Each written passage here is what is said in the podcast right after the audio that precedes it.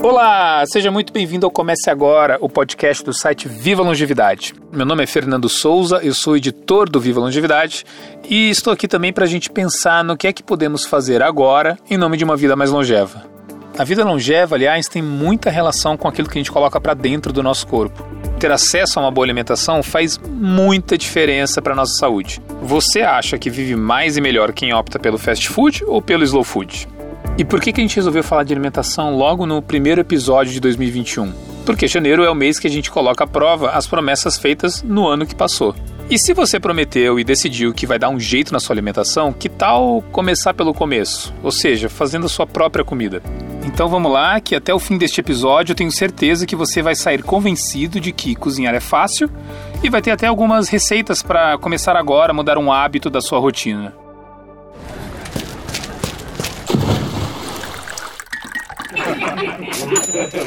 Comece agora. Comece agora. Comece agora. Comece agora. Comece agora. Comece agora. Comece agora o podcast do Viva Longevidade. Bem, esse podcast é de um assunto que muito me interessa, mas eu tenho certeza que interessa para muita gente também. Hoje a gente convida a Beth Covese para esse bate-papo sobre alimentação caseira e saudável. E o motivo pelo qual a gente escolheu a Beth para esse bate-papo é muito simples. Ela dá aula e também está à frente da escola Vilma Covese de Cozinha, fundada pela mãe da Beth, a Vilma, lá na década de 1980. Para quem não é de São Paulo, a escola Vilma Covese é referência no ensino da cozinha do dia a dia para que as pessoas, adultos ou crianças, tenham mais autonomia na hora de entrar nesse cômodo tão importante da nossa casa. A Beth ensina a arte de cozinhar para iniciantes e iniciados. Beth, seja bem-vinda ao Comece Agora. É, olá, Fernando. Olá, ouvintes do Comece Agora. Vamos lá, Fernando, estou à disposição de você. Beth, janeiro é o mês que geralmente as promessas de fim de ano ou vão pro tudo ou vão pro nada. E pode ser que na virada de ano alguém tenha prometido que ia melhorar a sua alimentação. Em que ponto o aprender a fazer a sua própria comida ajuda nesse objetivo? Então, para mensurar esse ponto, eu inverteria a pergunta. É, ok, você não cozinha, e, mas o que você come? Qual é a alimentação que você tem em casa? Alguém cozinha para você? Você compra industrializados? Você lança mão de mais processados? Você pede comida pronta?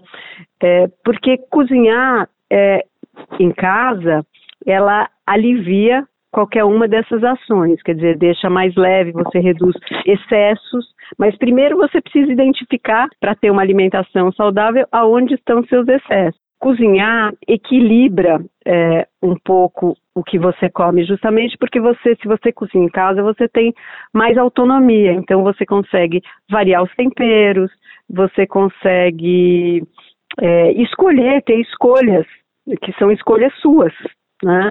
É mais do que de uma comida comprada. A pandemia também fez com que muita gente resolvesse encarar a cozinha. E aí eu me incluo nesse grupo também, como eu falei no início do episódio. Não é algo assim, nossa, que prato, mas essa minha aventura na cozinha me ajudou a passar por esse momento. Você acha que a pandemia teve esse efeito colateral de fazer com que as pessoas é, voltassem a cozinhar mais ou então aprendessem a cozinhar? Ah, eu acho que ela, ela acelerou um processo que já estava acontecendo. A pandemia jogou todo mundo na cozinha e muitas pessoas que nem sequer haviam pensado que podiam cozinhar descobriram que cozinhar sim pode ser mais fácil do que se imagina. Eu acho que as pessoas não só foram para a cozinha, como descobriram eh, essa conversa ela andar junto, eu acho, Fernando. Descobriram como você pode ampliar uma boa alimentação, né? Você uhum. pode ter variedade em casa.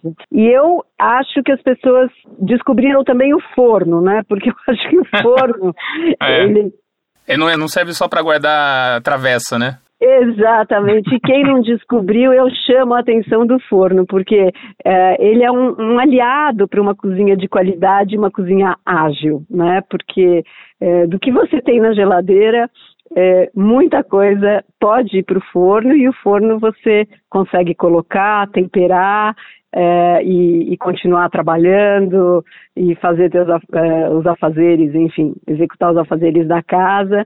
É, o forno é um, é um belo aliado, viu, para os iniciantes e para os iniciados. Ô Beth, você falou que já estava vendo isso nas, nas suas turmas antes da pandemia. É, você acredita que o cozinhar mais em casa vai ser uma realidade em 2021? Tenho, tenho. Essa tendência ela, ela já vinha se desenhando, né? não é de hoje. Ela vinha lá atrás, né? Eu acho que quando os restaurantes sofisticaram demais e subiram muitos preços, e as pessoas começaram a cozinhar em casa para receber amigos, então trocar a saída do restaurante para o lazer em casa.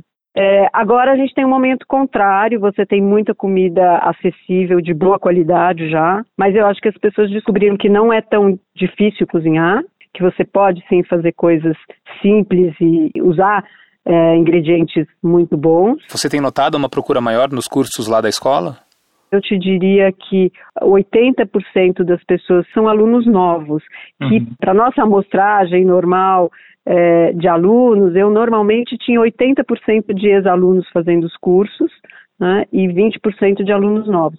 Isso mudou, fez com que nós mudássemos também a, a programação da escola. É, nós temos um curso que nós lançamos antes da pandemia, para você ver como essa a tendência ela já vinha se desenhando. É um curso, Fernando, chamado Guia de Bolso.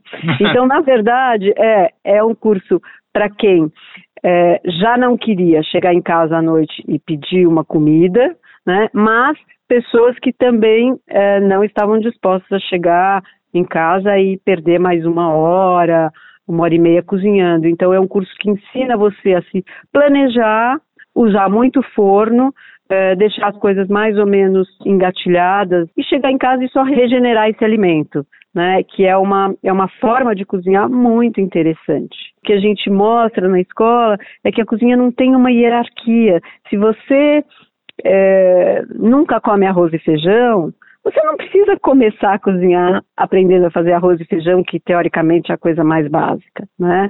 Eu acho que as pessoas devem cozinhar aquilo que elas têm vontade de comer. Esse é o melhor início para quem quer aprender a cozinhar, na minha opinião. Beth, até o início da pandemia, os cursos eram presenciais, certo? Mas vocês também tiveram que migrar para o online para continuar ensinando. Mudou alguma coisa? Olha, nós nos adaptamos relativamente rápido. É, nós tínhamos um projeto online engavetado é, e nós tomamos uma decisão estratégica há três anos atrás em continuar fazendo cada vez melhor o presencial né? Mas esse projeto ele estava guardado. Em mês nós colocamos o projeto andando. Então a gente está é, tateando esse mercado online, né? Mas ele vem para ficar. E o que é, nós fazemos e fazemos assim, eu acho que com maestria, e isso vem dos 40 anos de ensinar a cozinhar, é que todo e qualquer é, receita que nós ensinamos, ou processo, é, ou técnica, é, o professor ele se coloca no ponto de vista de quem está cozinhando pela primeira vez. Então a gente não, não, ensina só o que é certo, o que é correto. A gente vai chamando a atenção de todas as variáveis que pode acontecer quando você está cozinhando em casa. Uhum. E isso dá muita segurança, dá muita vontade de quem assiste uma aula é, de cozinhar. Ah, eu acho que a, o encanto da cozinha vem, as pessoas são laçadas para o ato de cozinhar quando elas conseguem entender o que elas estão fazendo. É, eu, por exemplo, por muito tempo achei que cozinhar não era uma coisa para mim, que, que, que eu não tinha mão para fazer isso. Cozinhar, é. sim, é, é fácil, né? E, de novo, você tem que adaptar para sua proposta, né? É, eu vou te dar um exemplo. Se você pegar, por exemplo, uh, uma abóbora, né? Que hoje você pode comprar assim no supermercado, se você não tem muito tempo. Estou falando de praticidade, tá? Uhum. Uma abóbora já cortada, você compra meia banda de abóbora, é, corta, põe no forno com azeite, sal e um tempero, né? Uma erva, sei lá, você gosta de cominho ou você gosta é, de algum outro tempero, é, você coloca, tira do forno, você fez uma abóbora assada e, e temperada, né? É, com quantos outros ingredientes você pode fazer esse processo? Você pode fazer com uma mandioquinha, você pode fazer com uma batata. Na batata você pode, quando você tirar a batata, picar uma salsinha. E você pode variar de uma maneira muito simples. Então, sim, cozinhar não é difícil. Existem caminhos de cozinhas mais práticas e mais ágeis, né? Beth, aproveitando que, que você já deu uma receita, é, qual que é a receita que os alunos da escola mais gostam de fazer, ou então eles ficam mais maravilhados? Você pode passar uns exemplos pra gente? Então, olha, depende muito, como eu te falei, né? Cada um se encanta com determinados preparos, mas eu vou te dar dois processos muito simples, então vamos lá. São frutas vermelhas com calda de chocolate branco. Então você compra uma fruta vermelha congelada, pode ser morango, pode ser mix de frutas vermelhas, deixa no seu freezer. É, quando você for preparar o seu, seu jantar, enfim, você tira essas frutas do freezer, é, coloca numa vasilha bonita de vidro, transparente, melhor se for transparente, e aí você vai derreter uma barra de chocolate branco em banho-maria. Esse calor indireto faz com que esse chocolate devagarinho vá derretendo.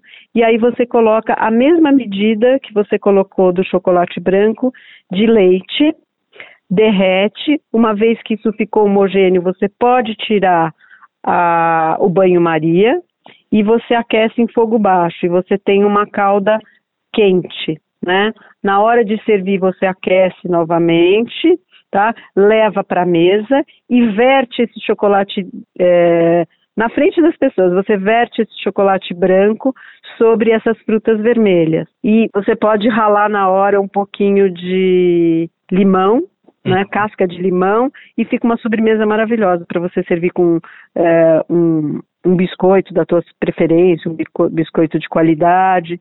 Eu acho uma receita sensacional. Uma outra que, olha, eu ensino essa receita no, no curso de crianças, mas é uma receita sensacional. É um molho fresco de tomates. Você pode usar é, para comer com, com verduras. Eu uso na aula de crianças é, como nhoque. Como funciona? É, mais ou menos seis tomates. Se a criança for grande e já puder cortar o tomate, ela corta o tomate, é, se não você corta. É, retira a, sementes e corta ele de comprido, como se fosse uns, uns filés, no sentido longitudinal. É, corta em duas vezes. Primeiro você deixa o tomate emborcado, ah, deixa aquela água escorrer. Depois você corta o, o tomate no sentido longitudinal em três vezes é, uma cebola, também você tira pétalas dessa cebola, rega com azeite, com sal, folhas de manjericão e leva esse tomate ao forno, tá? Quando ele tiver, você sentir que esse tomate já desidratou bastante, tá, tá realmente assado, né? Você bate essa mistura de tomate com a cebola, é, também assada, e o azeite que você já colocou e o sal no liquidificador. Ele fica um molho meio purê, mas ele tem um gosto muito fresco e é muito gostoso. Né? Uhum. E é uma receita bem esperta também. Muito bem, muito bem. Espero que nossos ouvintes que ficaram até aqui se inspirem nessas receitas e em todo esse papo para colocar um pouquinho mais de mão na massa e também em outros ingredientes e, e passem a se alimentar mais em casa, a fazer a própria comida. Eu acredito que que o ato de cozinhar é até um ato terapêutico, né? Principalmente para esses momentos assim tão tensos que a gente que a gente tem vivido. Então, Beth, eu, eu gostaria muito de agradecer a sua presença aqui. Eu espero ser um aluno da sua escola no, né, nesse ano para poder cozinhar mais e, e, finalmente ganhar um elogio da minha filha, porque olha, é difícil ganhar um elogio dela nas coisas que eu faço para ela comer. Aí eu agradeço muito o, o convite e a conversa. E, enfim, e é isso. Cozinhar é mais simples do que a gente realmente imagina. E eu acho que é um momento, sim, como você falou, é um momento de descoberta, né? E de desafio. Desafios prazerosos, vamos dizer assim, né? Obrigada, Fernando. Valeu muito o papo. Falando nisso, e aí, ficamos com água na boca? Sim ou com certeza? Bom, se você também ficou com vontade de começar a cozinhar mais, lá no Viva Longevidade temos algumas dicas para não deixar essa peteca cair. Lá no distante janeiro de 2020, a gente mostrou cinco coisas que podem ser feitas para não deixar para trás esse, esse objetivo de cozinhar mais e gastar menos com a comida comprada fora de casa. Entre as dicas estão eleger um propósito para essa tarefa, definir a quantidade de vezes que você vai cozinhar, ser menos duro com você se alguma receita sair errado e olha, elas vão sair errado reaproveitar as sobras e algumas facilidades da vida moderna e, mais do que tudo, se divertir com uma boa música ou então com uma boa conversa com quem estiver te acompanhando ali na cozinha. A gente tem também um material extenso com receitas para variar a marmita levada para o trabalho. Tá certo que muita gente ainda está trabalhando de casa, mas essas receitas continuam valendo a pena. São 18 receitas, quase uma por dia útil, com opções práticas e para todos os gostos. O link da matéria está na descrição desse episódio. Então, um abraço, um feliz 2021 para todo mundo e até a próxima. Comece agora o podcast do site Viva Longevidade.